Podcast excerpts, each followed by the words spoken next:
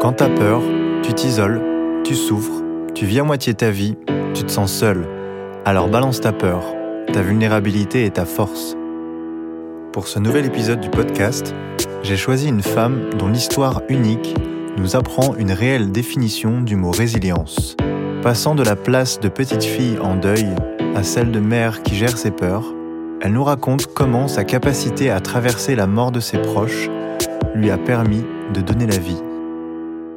J'ai une enfance heureuse, euh, assez, euh, assez euh, bah, plutôt classique pour une enfant, une fille unique en fait, pas gâtée mais pas non plus délaissée. Et j'ai été préparée très jeune, donc on m'a confrontée assez jeune à la maladie de ma mère parce qu'il fallait que je comprenne qu'elle ne vivrait pas très très vieille, que, que la maladie de ma mère était grave, même si on ne parlait pas forcément des détails ou quoi que ce soit. Je savais juste que ça allait pas fort ça allait se dégrader avec le temps, mais pour l'instant ça allait, donc il euh, fallait en profiter maintenant quoi. Et euh, été habituée aux rendez-vous à l'hôpital, euh, aux hospitalisations, aux opérations. j'ai été confrontée à ça très jeune et ça m'a fait mûrir plus vite, je pense, parce qu'il a fallu très tôt que je m'occupe d'elle. Comme mon père travaillait, que ma mère restait à la maison, que moi quand j'avais pas école, c'était moi qui devais m'occuper d'elle quand ça allait pas. Au début, ça arrivait pas très souvent parce qu'elle était relativement bonne santé. Et puis, euh, au fur et à mesure des opérations et des dégradations euh, de sa santé, en fait, il a fallu que je sois plus autonome, plus vite. Et euh, quand ma mère avait, des gros soucis de santé, qu'elle ne pouvait plus trop s'occuper d'elle, entre guillemets, en fait, j'étais là. Donc à partir de 9-10 ans, quand ma mère faisait des crises d'épilepsie, c'était moi qui devais l'aider. Si elle tombait, c'était moi qui devais euh, faire en sorte qu'elle se fasse pas, plus mal, ou etc. Euh, donc, euh, mais ça m'a pas. C'est pas pour autant que je me dis que j'ai eu une enfance plus dure que les autres ou quoi, parce que je pense qu'il y a pire forcément que moi. C'est quelque chose que je dirais assez souvent. Il y a des gens qui sont dans une situation bien pire que la mienne. J'ai pas grandi en me disant mince, ma maman va mourir jeune.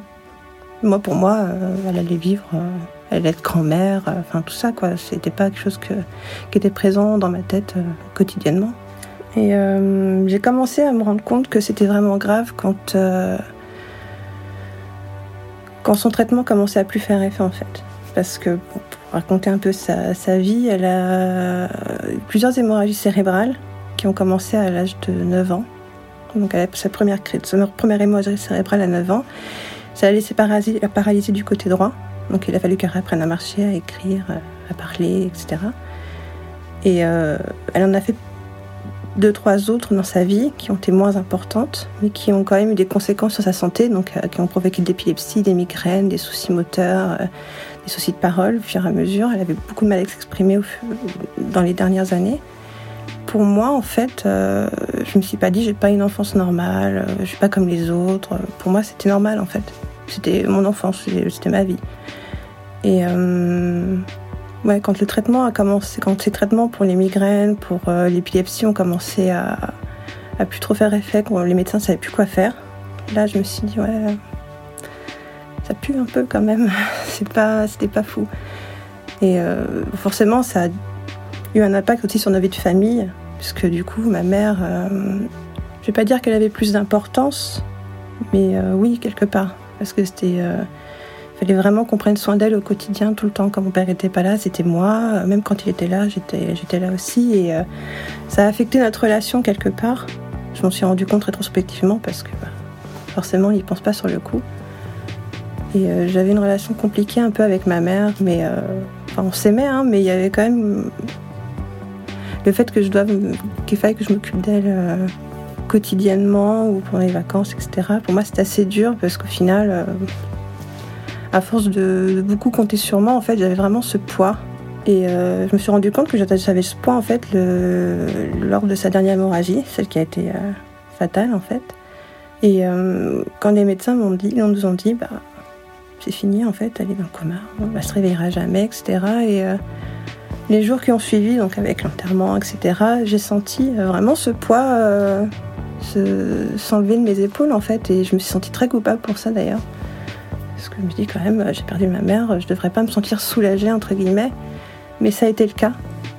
enfin, malheureusement. Je sais pas trop si on peut dire ça comme ça, mais oui, ouais, je me suis sentie un peu soulagée parce que pour moi et surtout pour elle, parce qu'elle était libérée de tout ça, quoi. C'était devenu un véritable enfer pour elle euh, de se déplacer, euh, de parler. Et du coup, il a fallu que je sois là pour mon père après, parce que ça l'a complètement détruit. Euh. Il a su le soir même, quand les pompiers sont venus, il savait très bien que, que c'était la dernière, que c'était fini. Quoi. mais au-delà de ça, ma mère était quelqu'un d'extrêmement vivant. C'est souvent le cas des gens très malades. Il dégage une force vraiment d'apprécier chaque instant, même quand ça, quand ça va pas. Bon, bah, c'est, euh, on est au ras des pâquerettes, ça va pas du tout, mais dès que ça va mieux, tout de suite, ça rayonne de tout. Euh, elle était euh, la joie de vivre personnifiée, quoi. C'est pour ça que j'ai eu du mal à me rendre compte de l'état de sa maladie, parce que pour moi, elle n'était pas malade. Sauf les dernières années vraiment où ça s'était dégradé, mais toute mon enfance, pour moi, ma mère n'était pas malade. Je trouvais qu'on en faisait des caisses, on me dit quand même, elle sort, elle rigole, elle n'a pas l'air malade, quoi. Mais c'était ça, justement. Euh, sa force, elle, c'était ça, c'était pas montrer qu'elle était malade, justement. Hmm. Son décès, ça a surtout, surtout, euh, forcément énormément affecté mon père. Je pense que le poids qu'il avait lui aussi, qui était bien plus important que le mien à ce niveau-là, euh, quand le poids s'est levé, en fait, ça a déclenché des soucis de santé de son niveau aussi puisque forcément, comme il était stressé, il fumait beaucoup, etc. Donc euh, forcément, euh, ça pouvait pas amener de bonnes choses de fumer pendant, pendant autant de temps. La chance que j'ai eue, c'est que j'ai quand même grandi avec, dans une famille très unie, très aimante, malgré les soucis qu'il pouvait y avoir de santé, financiers et compagnie. Euh, ils m'ont vraiment protégé de ça. Du coup, moi, j'ai des souvenirs d'enfance vraiment merveilleux, quoi. Et l'impact que ça a eu sur ton père, du coup, ça... Ouais, bah lui, euh, pendant quelques jours, euh, pas un mot. Euh, la première fois que je le voyais pleurer autant. Voir, voir son père pleurer, je pense que pour beaucoup c'est quelque chose d'assez marquant et il s'est effondré, il a tout sorti, tout, il s'est vraiment laissé aller tout ce qui, tout ce qui se retenait en fait d'exprimer pendant toute cette période où c'était très difficile. Mm. Il a tout sorti pendant les jours qui ont suivi en fait l'enterrement et euh, il continuait de vivre parce que j'étais là. Je pense qu'il continuait à se, à se battre, à, à, se montrer fort parce que j'étais là en fait. Et euh, à l'époque, j'étais euh, en couple avec quelqu'un depuis pas mal, depuis quelques temps, et euh, je pense que il se sentit rassuré aussi que moi de mon côté, je continuais à avancer, j'avais mes études, etc. J'étais en couple. Quand j'ai décroché mon premier boulot, euh, quelques mois après, euh, mon père a commencé à aller un peu moins bien. Il avait souvent mal au dos, souvent pas bien. Il commençait vraiment à avoir une mine, une mauvaise mine. Il a passé des examens, fait des radios et le coup près est tombé. C'était un cancer du poumon, un stade assez avancé trop avancé. D'accord, donc ça faisait déjà un moment. Ça faisait très. En fait, euh, il s'en était pas forcément rendu compte, mais on avait déménagé, etc. Et c'était très compliqué pour lui de soulever des choses. Il avait très très mal au dos. Hmm. C'est vraiment centré euh, dans son dos en fait, et il a pas. Sur le coup, il y pensait pas, quoi, parce qu'il disait bon, bah, je commence à être vieux, des choses comme ça. Et malheureusement, euh, il s'est avéré que le cancer était déjà très avancé, qu'il commence, enfin, le cancer était très agressif et commençait déjà à attaquer la colonne vertébrale en fait. Il est hospitalisé euh, dès les résultats de la, radio, etc. Donc je suis arrivée euh, en catastrophe à l'hôpital. Il m'a dit qu'il avait un cancer, etc. Et euh, il est rentré à l'hôpital, je crois, en, juin et il est décédé en septembre. La réaction des médecins ce jour-là est assez. c'est des médecins, donc quelque part ils sont confrontés à ça assez souvent. Mais quand, euh, bah, quand il est décédé, j'étais, euh, j'étais présente, et euh, mon oncle aussi, donc son frère. Et quand ils nous ont annoncé le décès, en fait, les médecins m'ont dit, mais en fait, vous savez très bien dans quel état il était.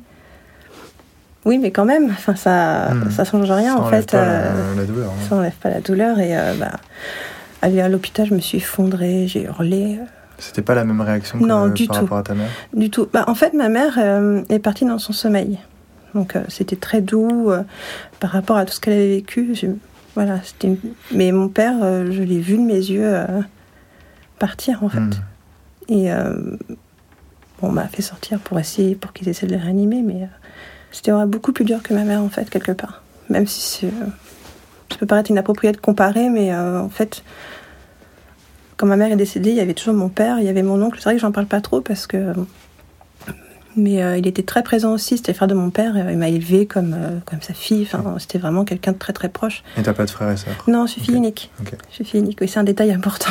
je, suis, je suis fille unique. Les, les jours, les semaines qui ont suivi, ça a été. euh, J'étais un zombie.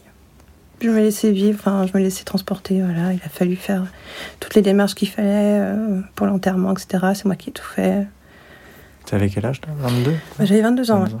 Le deuil, c'est quelque chose de particulier, enfin, en tout cas pour moi, parce que euh, il y en a beaucoup qui se définissent que par ça. J'ai quelqu'un dans ma famille, ma grand-mère maternelle par exemple, qui ne se définit que par ça. Depuis la, la mort de sa fille, donc depuis 14 ans, elle ne vit qu'à travers ça en fait.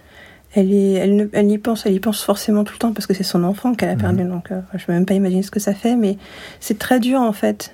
C'était très dur pour moi de faire mon deuil parce que c'est pas qu'elle m'en empêchait, mais c'est qu'elle me le rappelait, elle me le tout le temps. Mm. Dès qu'on se voyait, dès qu'on se parlait, c'était un pauvre de nous, on, a- voilà, on est toute seule. Je dis, mais moi, je j'avais pas besoin, enfin, ça me, ça me freinait dans mon, dans mon deuil, en fait. Je pouvais pas. Ouais. J'étais obligée de y penser à chaque fois que je l'appelais, quoi. Elle me le rappelait à chaque fois. Et c'était vraiment très, très dur. Parce que quelque part, je voulais elle aussi qu'elle continue à avancer, mais on y a- elle n'y arrivait pas, quoi. Mhm. Elle n'y arrive toujours pas à l'heure d'aujourd'hui.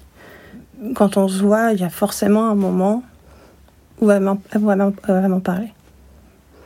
À chaque fois. C'est une façon de garder la personne un peu. Je pense, ouais, encore, je pense, mais le problème c'est qu'elle euh, elle se rappelle, elle a du mal à se rappeler des bons souvenirs. Pour elle, c'est il y a juste sa mort. C'est ça. Ce qui reste, c'est. Ce qui- ce qui reste de ma mère, c'est ça. Hmm. Comment ça s'est passé pour toi alors? Comment comment t'as traversé ça? Euh, bah, avec le temps, en fait, avec le temps, il y a que ça qui aide. Vraiment, si Ouais. j'ai un message à, à transmettre aux gens, c'est il y a que le temps qui peut aider. C'est ça, ouais. C'est c'est vrai que c'est- ça ressort beaucoup comme, Mm. comme idée. Ouais, parce que on, on prend le temps qu'il faut. Enfin, moi, j'ai pris le temps qu'il fallait pour, euh, pour pleurer, pour euh, être en colère, pour euh, voilà, les étapes entre guillemets classiques du deuil. Mais Mhm. il faut prendre le temps de d'accepter ça, de, de le digérer, de surtout d'extérioriser Ouais. tout ça. Euh, J'en j'en parlais à des amis proches qui, euh, qui me- enfin voilà, je leur disais ah ça va pas et tout. euh. du coup, on- Ouais, ils étaient présents pour moi. C'est surtout les amis qui étaient présents pour moi plutôt que le reste de ma famille, qui était assez absente, Mhm. on va dire. Euh, mais euh, ouais, après avoir pris le temps de digérer tout ça, d'avoir pleuré, etc., je me suis dit, bon, bah, qu'est-ce que je fais maintenant? Est-ce que, euh, est-ce que je vis dans le passé? À, me remémorer que ce moment où, où je les ai perdus, ou je, je m'en sers pour continuer à avancer et me rappeler d'eux euh, dans les bons moments et de me rappeler ce qu'ils m'ont appris, ce que, pas forcément ce qu'ils m'ont appris euh, volontairement, de l'image que j'ai gardée d'eux en fait en tant que couple, en tant que personne. Et, euh, et à partir de ce moment-là, c'est pas forcément conscient. Enfin, on se dit pas un jour, euh, tiens, aujourd'hui, Ça va. je- ça va quoi, je Mhm. vais avancer, c'est bon. C'est vraiment en y repensant je me dis tiens, c'est vrai que j'ai avancé, j'ai fait du chemin. Maintenant, c'est euh, un peu plus facile. Ça reste très compliqué aux, aux dates anniversaires. Ouais. Et pas forcément aux anniversaires de naissance, mais aux anniversaires de mort en Ouais. fait. Qui euh, donc c'est septembre. Mon père, ma mère est, euh, est décédée le 24 octobre. Mon père le 24 septembre. Donc après il y a les fêtes de Noël qui arrivent Hmm. mon anniversaire en février. Donc toute cette période-là est assez compliquée. Ouais. Surtout qu'entre-temps, il y a eu la naissance de ma fille. Hmm. Donc tout ça se suit et euh, c'est moins compliqué avec les années. Mais euh, ces jours-là, même si j'y pense pas forcément, euh, il y a toujours un moment dans la journée où je me dis tiens, c'est Ouais. vrai. Ouais. Ces jours-là. Et c'est le fait de, entre guillemets, d'être touché à chaque fois un, peu différemment, année Ouais. après année, qui fait que tu sens que tu avances. Ouais, c'est moins difficile. Ouais. C'est moins difficile avec les années. Euh, voilà, les, les deux, trois premières années, ça a été euh, très compliqué. Bon, c'était pas la crise de larmes à chaque fois, c'était pas Mm. non plus euh, le jour où j'allais pas bosser, où je restais chez moi, cloîtrée. Ça, j'ai jamais pu le faire. Finalement, tu t'empêcherais de faire complètement le deuil? Non. Ou. Tu vois, est-ce que est-ce qu'il y a encore de la culpabilité à lâcher ça? Non. Non, du tout. Euh, Il y a un- quelque chose de très particulier que ma grand-mère n'accepte pas. Euh, je ne vais pas au cimetière. Hmm. J'y suis allée les, euh, les deux premières années, deux, trois premières années, après la mort de ma, de ma mère et donc après de mon père. Mais après, je pouvais plus. En fait, je ne pouvais plus faire ce chemin parce que bah, ils sont enterrés dans la ville où j'ai grandi. Hmm.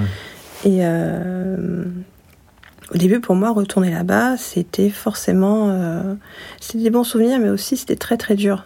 Parce que je repassais par l'endroit où j'ai grandi, euh, là où j'ai passé toute mon enfance. Et le, chemin, littéralement, physiquement, traverse ce quartier-là, en fait, pour aller au cimetière. Et au début, c'était très très dur. Et surtout, au-delà de ça, c'est que j'en ressens pas le besoin. Je ressens pas le besoin d'aller d'aller me recueillir sur leur tombe ou de mettre des fleurs, etc. Ma grand-mère, elle, si. Elle se sent obligée d'y aller tous les ans, de plusieurs fois d'y aller pour nettoyer la tombe, etc.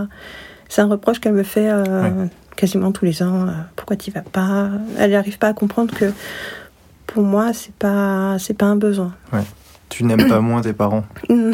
non mais peut-être ça, pour l'aider à comprendre, ça peut être ça aussi. Tu sais, mamie. Euh, je les aime pas moins en fait en n'y allant pas. Ou voilà c'est ma façon à moi de traverser en fait c'est pas une question pour elle je pense que c'est pas une question de moins les aimer mais euh, c'est une question de devoir. Ouais. Elle est très euh, c'est vraiment sa façon de voir pour elle. Je pense que c'est pour ça aussi qu'elle qu'elle parle souvent de sa fille de la mort de sa fille etc parce qu'elle a le devoir de se le rappeler. Hmm.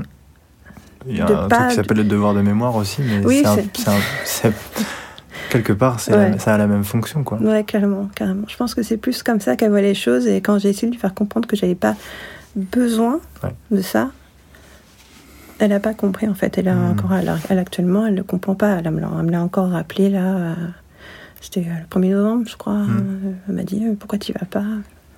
Je lui ai expliqué que c'est pas, ça n'a jamais été dans mon processus euh, entre guillemets de, de, deuil parce que au début, c'était trop dur pour moi d'y aller. Et, euh, j'ai pas besoin de ça pour, euh, honorer leur mémoire, mais pour me rappeler d'eux. Ouais. Est-ce que ça a créé des, peurs, ces expériences, chez toi? Hum, Pas tout de suite. J'ai pas forcément, jamais eu forcément peur de la mort ou quoi que ce soit, parce que bah, je me suis toujours dit qu'on devait tous y passer, donc quelque part, il n'y a pas forcément besoin d'avoir peur de ça. On aurait pu croire que la mort de mes parents m'aurait donné la, peur de la mort, mais pas du tout, au contraire. Parce que quelque part, ma mère, euh, ça l'a libérée. Donc, je vais pas dire que c'est une bonne chose, mais euh, après tout ce qu'elle avait vécu, je pense que oui, il était temps quand même qu'elle se repose. Mais euh, cette peur-là, elle est venue insidieusement à partir du moment où j'ai, ou avec mon compagnon actuel, avec qui je suis depuis bientôt 7 ans, on a décidé d'avoir un enfant. Mhm bon, forcément, je me suis dit, il n'y aura pas mes parents le jour où, mon enfant va naître, etc., pour les anniversaires. Ça, c'est quelque chose que, euh, que j'ai travaillé, entre guillemets, pour moi. Hmm. Parce que mon compagnon, euh, là, il a encore ses parents, heureusement. donc, euh, mais c'est vraiment à la naissance de ma fille où je me suis dit, j'ai pas envie de la perdre quoi j'ai un peu c'est là que la, peur a commencé à grandir de mm. mais c'est pas une peur qui me bouffe euh, au quotidien mais c'est vraiment des moments où je me dis où d'un coup j'ai vraiment euh, la gorge qui serre en la regardant je me dis euh, enfin où j'ai vraiment peur de la perdre mm. alors la perdre elle c'est à dire elle qui disparaît ou justement toi qui disparaît et du coup vous se retrouvez elle comme tu as été dans une position où sa mère est plus là? Mm. C'est vrai que je me suis jamais vraiment posé la question comme ça. C'est. Peut-être les deux. Ouais, je pense que c'est un peu les deux parce que je. je... Je suis un peu peut-être sadique, mais je m'imagine peut-être le jour où, où il arrivera un accident, où on m'appelle pour me dire qu'il y a quelque chose. Ou, euh, et euh, c'est vraiment. J'ai vraiment peur qu'elle qu'elle disparaisse, qu'elle meure. Quoi. Je pense que si jamais ça devait arriver un jour, malheureusement, je, je l'ai déjà dit plusieurs fois, même si ça peut paraître bizarre, mais j'y survivrai pas, quoi. Mhm. C'est là comme ça maintenant, euh, c'est clair que. Hmm. Donc c'est encore, ce serait la peur de perdre encore quelqu'un euh, de, de, ta famille, quoi. Et étonnamment, on peut se dire oui, mais ça peut te faire pareil pour ta grand-mère. Il y a un ordre dans les choses, en fait. Hmm. En tout cas pour toi, dans Pour la... moi, voilà, je me dis, bon, bah, un jour, forcément, ma grand-mère va, va s'éteindre parce que, voilà, euh, Mm. elle va avoir 80 ans, elle est encore en très bonne santé hein, pour son âge, mais euh, c'est euh, l'ordre des choses, on va dire, naturel. Donc, un jour Ça. ou l'autre, je sais très bien que euh, va falloir que je repasse par là. Mais euh, quand, je m'y mets- quand je pense euh, à s'il va arriver quelque chose à ma fille, je pense que je je, je sais pas du tout, euh, malgré ce que mon vécu et euh, la perte de mes parents, et je n'en ai pas parlé, mais de la perte de mon oncle aussi. Mhm. Euh, moi, si je devais disparaître, je sais qu'elle serait bien entourée. Elle aura encore son papa, il y a Mhm. toute sa famille euh, à lui de son côté qui sont très très unis. C'est une famille euh, très très proche et je sais qu'elle manquera de rien. Que ce soit en matière d'amour ou quoi que ce soit, je sais qu'ils seront là. Comme je dis, c'est pas forcément une peur au quotidien, mais c'est juste à des moments où je me dis, enfin, où ça, où ça me prend et ça dure quelques minutes et après ça passe. Ouais. Mais ça, ça revient régulièrement. ouais. Est-ce que tu lui as parlé euh, à ta fille de, de ton histoire? Euh, non, elle a- va bientôt avoir 3 ans. Oui, c'est un peu tôt. Un petit peu tôt. oui, je sais très bien qu'à un moment donné, euh, va, va se dire c'est bizarre, euh, papa il a son papa et sa maman, et Ouais. pourquoi pas toi? Après, je expliquerai très simplement que voilà, des fois dans la vie, euh, il y a des choses qui se passent un peu plus tôt que les autres, mais, euh, mais euh, justement par rapport à ma fille, quand j'étais enceinte, enceinte d'elle, donc il y a, y a 3 ans, le, le frère de mon père, donc mon oncle, celui qui, qui était très présent dans, dans ma famille, il était là quasiment tout le temps, tous les jours. Hum, il est décédé dans des conditions très particulières en fait. J'ai trouvé ça, son décès, j'ai trouvé ça injuste. C'est vraiment le, le sentiment que j'avais le plus, c'était de l'injustice en fait. Parce que euh, il était heureux comme tout de me savoir enceinte. Je savais qu'il allait être présent aussi pour elle, Ouais. etc. C'est vrai que sur le coup, je me suis dit putain encore quoi. Les trois piliers. euh, Ouais. Et euh, mais vraiment son décès, ça a été, je trouve vraiment vécu ça et je le pense encore, je le sens encore aujourd'hui comme une injustice parce que bah, elle était jeune encore et puis euh, enfin bon, euh, il est mort d'un arrêt cardiaque. euh. ça a tout remonté en fait. Ouais. Quand il est décédé, euh, je me suis rappelé de ma mère, de mon père, mais malheureusement à ce moment-là, je me rappelais que des moments euh, où j'ai où le décès est arrivé en fait. hmm. Quand mon oncle est décédé, euh, bah, j'ai dû faire mon deuil de lui. Et à ce moment-là, en plus, il y a les- le deuil de mes parents qui a remonté. Et il a fallu que je regère, en fait, Mmh, trois. cette remontée, en fait, de, de tristesse qui a été, qui était liée à mes parents, en fait. Et ça a été euh, compliqué, ouais. C'est quoi l'injustice euh, pour toi à cet endroit-là? Euh, parce que euh, il se faisait une joie de d'être présent avec moi, enfin dans ma avec moi pour moi euh, par rapport à mon enfant. Donc à l'époque je savais pas que c'était une fille. Pour ma fille parce que il était heureux mais enfin comme si c'était la sienne quoi. Elle était vraiment enfin comme il, a, il était présent pour moi en fait dans toute mon enfance, je savais très bien que il se, pré- il se projetait déjà en fait. Il allait pas non plus être tout le temps euh, chez moi, mais je savais très bien que il couvrirait de cadeaux, il serait euh, un tonton poule, entre guillemets. Et, Ouais. euh, et j'ai trouvé ça injuste qui, qui, qu'en plus d'avoir perdu son frère, etc., d'avoir vécu ça avec moi, le deuil de mes parents et tout, qu'il puisse pas avoir ce, ces instants de bonheur avec, avec moi, avec nous. Euh, sur, le, sur le compte euh, Instagram de Balance ta peur, il y a, il y a beaucoup de personnes euh, qui partagent la, la peur justement de perdre leurs proches, Mm. en fait, ou surtout bah, ces personnes sont encore là. Mhm. Euh, Qu'est-ce que tu aurais envie de dire à ces personnes, toi qui justement a vécu la réalité de perdre ces personnes justement? je vais sûrement enfoncer une porte ouverte, mais Mm. de profiter d'eux. Pas forcément d'en faire des caisses, d'être là tout le temps, mais vraiment de, de, de profiter des instants où vous, où vous êtes, en- où ils sont, où vous êtes ensemble, ou, euh, ou pour des raisons même toutes banales, hein, juste vous voyez comme ça, euh, sans forcément que ce soit un anniversaire ou une fête, mais juste d'apprécier d'être avec eux. Ouais. Et euh, l'occasion de leur dire que vous les aimez aussi, parce que je ne l'ai pas fait souvent, moi. Mm. Et euh, même si on s'aimait, on se le disait pas forcément, mais vraiment de. ou de leur prouver que vous les aimez, juste euh, par des gestes ou par des actes, pas forcément de leur dire euh, je t'aime maman, je t'aime papa ou, ou un autre membre de votre famille, mais vraiment. euh, pas en étant non plus alarmiste en disant enfin j'en profite parce qu'un jour ils vont partir, c'est juste d'apprécier les moments où vous êtes ensemble. Et C'est une question qui me vient là pour toi, le- avoir peur de perdre ses proches? Alors qu'ils sont encore là. C'est une preuve d'amour, pas? Oui, Ouais, clairement, je pense. Bah, euh, avoir peur de, de perdre quelqu'un, je pense que oui, si on n'est pas attaché à la personne, euh, c'est pas une peur qu'on a forcément. Mhm. Est-ce que tu as, en dehors de cette euh, histoire que tu viens de nous raconter, euh, euh, d'autres peurs euh, dans d'autres domaines, euh, des choses encore présentes, euh, je sais pas, au travail ou euh, dans la famille, dans ton couple, euh, pour toi, Euh, vis-à-vis de toi-même euh, Oui, je pense que je l'ai déjà évoqué au tout début de la, du conte, justement. Hmm. j'ai peur de pas être une bonne mère. hmm, Mais ça, c'est un sujet aussi très très vaste.